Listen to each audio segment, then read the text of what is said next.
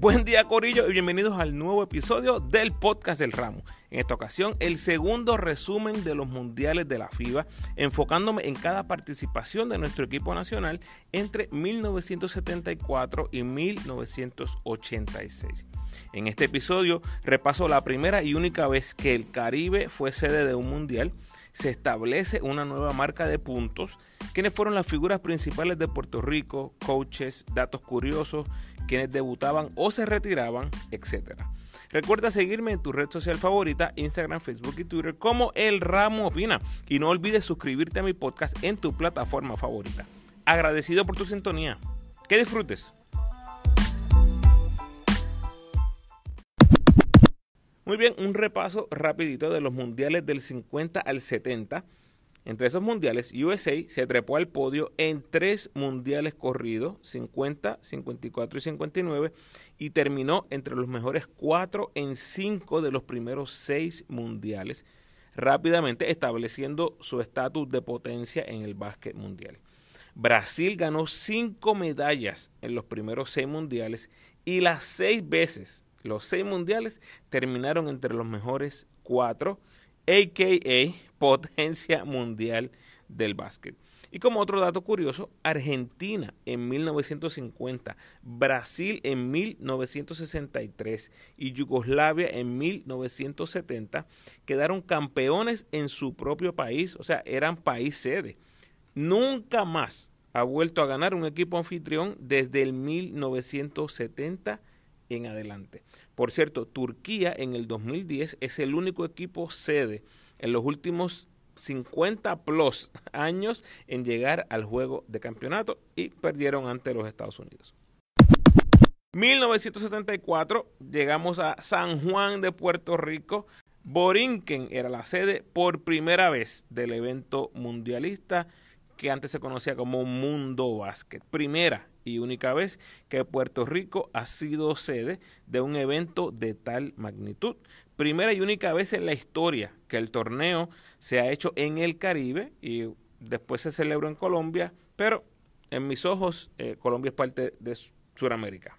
Así que la primera vez que el Mundial era en América del Norte América Central, como usted prefiera verlo.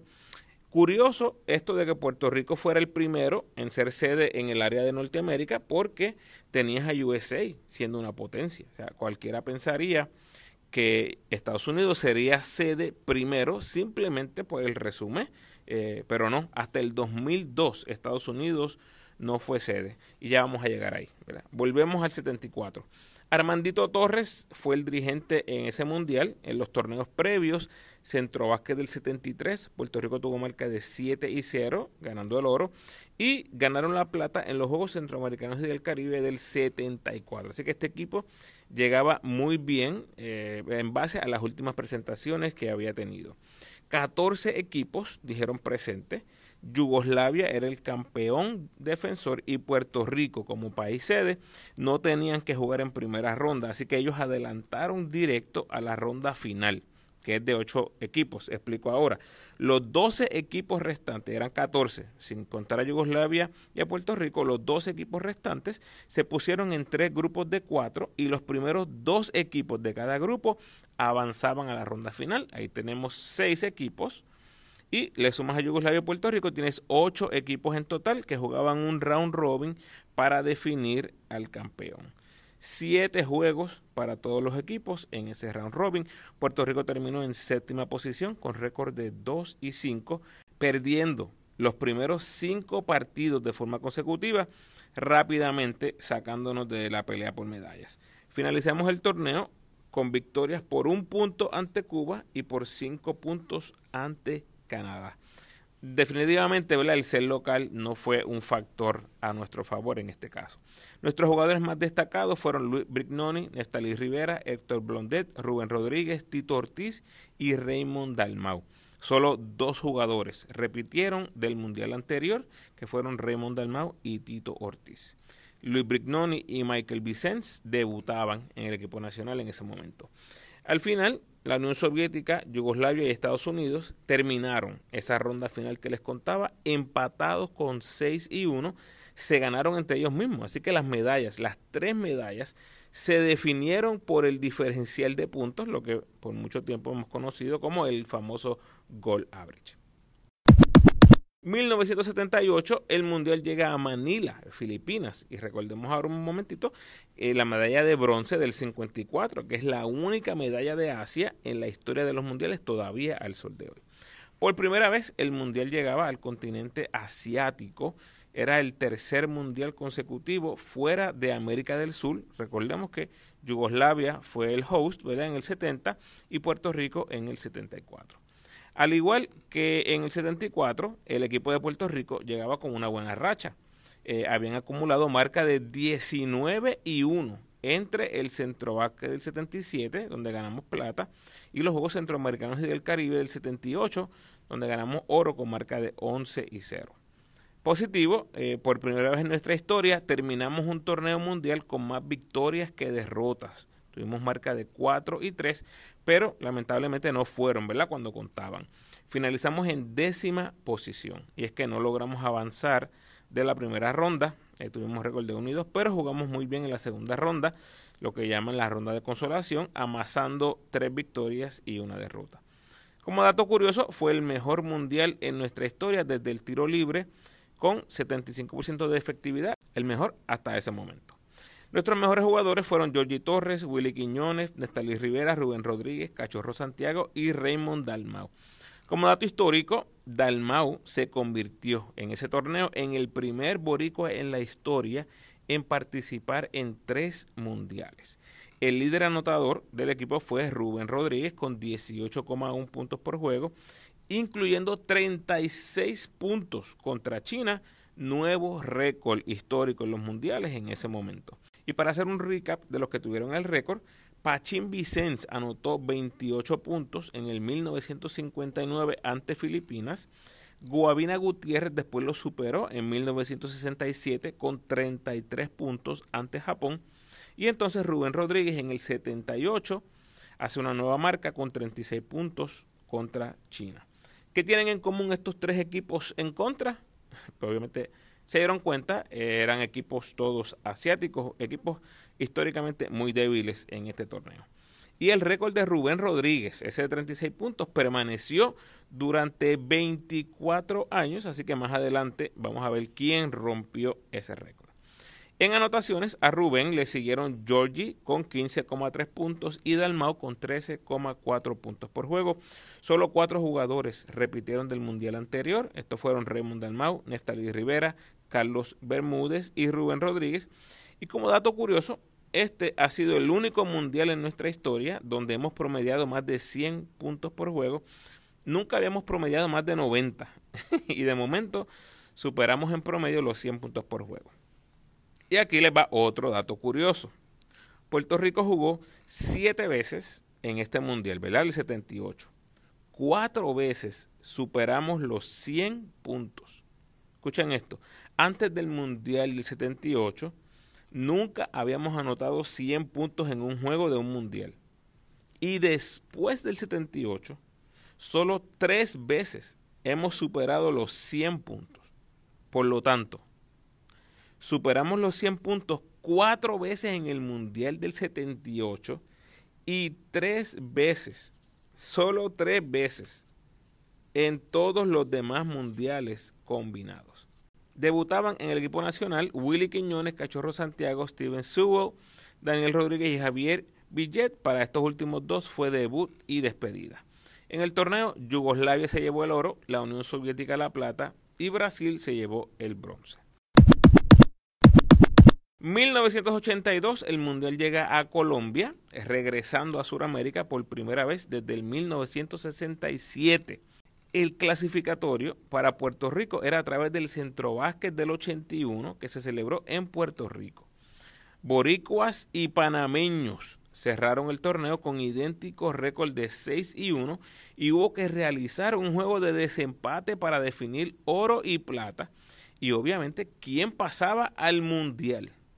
Panamá se llevó el oro gracias a unos chamacos ahí llamados Rolando Fraser y Mario Botley, entre otros grandes jugadores panameños de este equipo. Eventualmente, Rolando Fraser fue el líder anotador de este Mundial del 82 con 24,4 puntos por juego.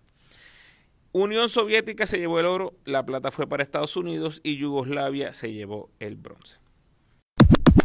Y en 1986, Mundo Básquet llega a Madrid, España. Esta vez cumplía el Mundial 10 años, o sea, 10 torneos. Por primera vez el Mundial se expandía considerablemente. 24 países fueron parte de este mundial, divididos en cuatro grupos de seis equipos cada uno. Y la realidad es que el cambio no importó mucho, ¿verdad? Eh, a lo mejor se le quería dar más oportunidad a los equipos, pero al final tuvimos los mismos referentes en el podio. Estados Unidos se llevó el oro, la Unión Soviética la plata, Yugoslavia el bronce y Brasil en cuarto lugar. Hasta este momento, hasta 1986, Estados Unidos y Brasil habían llegado entre los mejores cuatro en ocho de los primeros diez torneos y la Unión Soviética y Yugoslavia llevaban siete mundiales consecutivos ganando medalla. Vamos a Puerto Rico. Caco Cancel era el dirigente y Puerto Rico regresaba al escenario mundial por primera vez desde el Mundial del 78. Llegábamos con participaciones parecidas a la de años anteriores en los torneos previos. Ganamos oro en el Centro del 85, invictos con 8 y 0, y ganamos plata en los Juegos Centroamericanos y del Caribe del 86 con 3 y 1, ambos torneos al mando de Caco Cancel. Puerto Rico desafortunadamente no pasó de la primera ronda, aunque fue por muy poquito, ¿verdad? Que nos quedamos de pasar. Perdimos ante Estados Unidos por un solo punto y de haber conseguido ese triunfo era casi seguro que pasábamos a segunda ronda. Terminamos nuestro grupo con marca de 2 y 3, empatados con China y Alemania Occidental, quedando eliminados, ¿verdad? Por el diferencial de puntos. No volvimos a jugar y nos fuimos tempranito para la casa. Terminamos decimoquinto. Y para que tengan una idea del nivel del torneo, el quinteto estelar fueron nada más y nada menos que Dreisen Petrovic, Alvida Sabonis, Oscar Schmidt, David Robinson y Valery Tikonenko. Los primeros cuatro que mencioné, no creo que necesiten mucha introducción, cuatro leyendas. Como equipo establecimos un récord con menos tiros libres anotados, apenas anotamos 7.6 y también en intentados con 13 tiros libres intentados por partido en este mundial. Eh, ese récord de menos tiros libres anotados e intentados sigue vigente al día de hoy. Quijote Morales fue el único jugador que tenía experiencia previa en mundiales, lo que significa que 11 jugadores estaban debutando en mundiales en este torneo, entre los que se encontraban Ramón Rivas, Fico López, Jerome y los hermanos León, entre otros. Curioso que este mundial de ahora, el 2023, vamos a tener, ¿verdad? Todo apunta que Isaiah Piñeiro será parte de ese equipo y él va a ser el único jugador, así como pasó en el 86, con experiencia previa en mundiales. Ahorita mencioné algo de que eh, no habíamos estado presentes en el escenario mundial y quiero que recuerden esto, del 78 al 86 se vivieron unos años bastante oscuros para la selección a nivel mundial, ¿verdad? Nos fuimos a las Olimpiadas del 80 por razones políticas entre Estados Unidos y la Unión Soviética.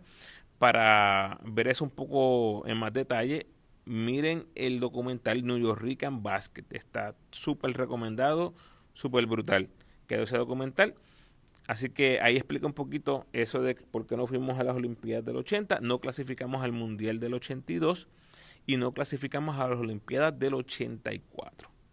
Los líderes anotadores por Puerto Rico fueron Jerome Mincy con 11 puntos por juego, Quijote Morales 10.4 y Wes Correa con 10 puntos por juego. Debutaban en la selección Ramón Rivas y Orlando Febres.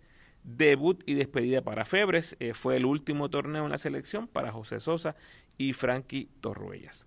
Hasta ese momento, Corillo, hasta 1986, teníamos marca de 16 y 29 en mundiales. Nunca en los primeros cuatro, nunca medalla. Eh, definitivamente Puerto Rico no era una potencia, era una potencia en el Caribe, definitivamente éramos una potencia, pero en el escenario mundial definitivamente no éramos una potencia. Próximo, 1990 y la llegada del gran Piculín Ortiz al escenario mundial.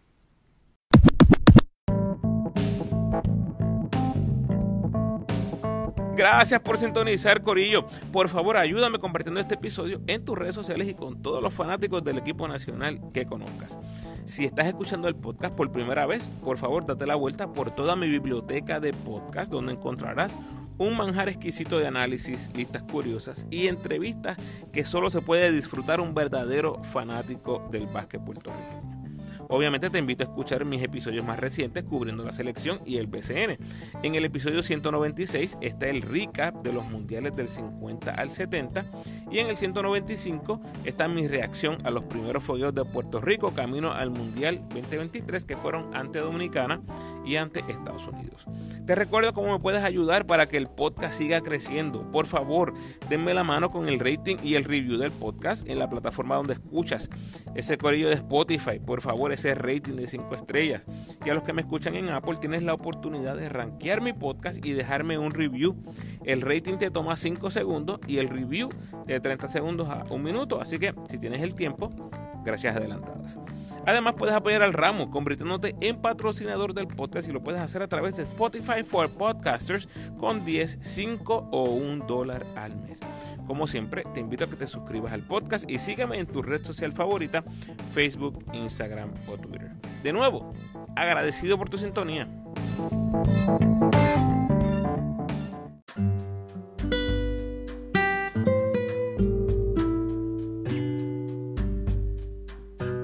Pensamiento de hoy. Hay que creernos capaces de todo. Si no, nunca vamos a lograr nada. Tú puedes. ¡Vamos! Bendiciones.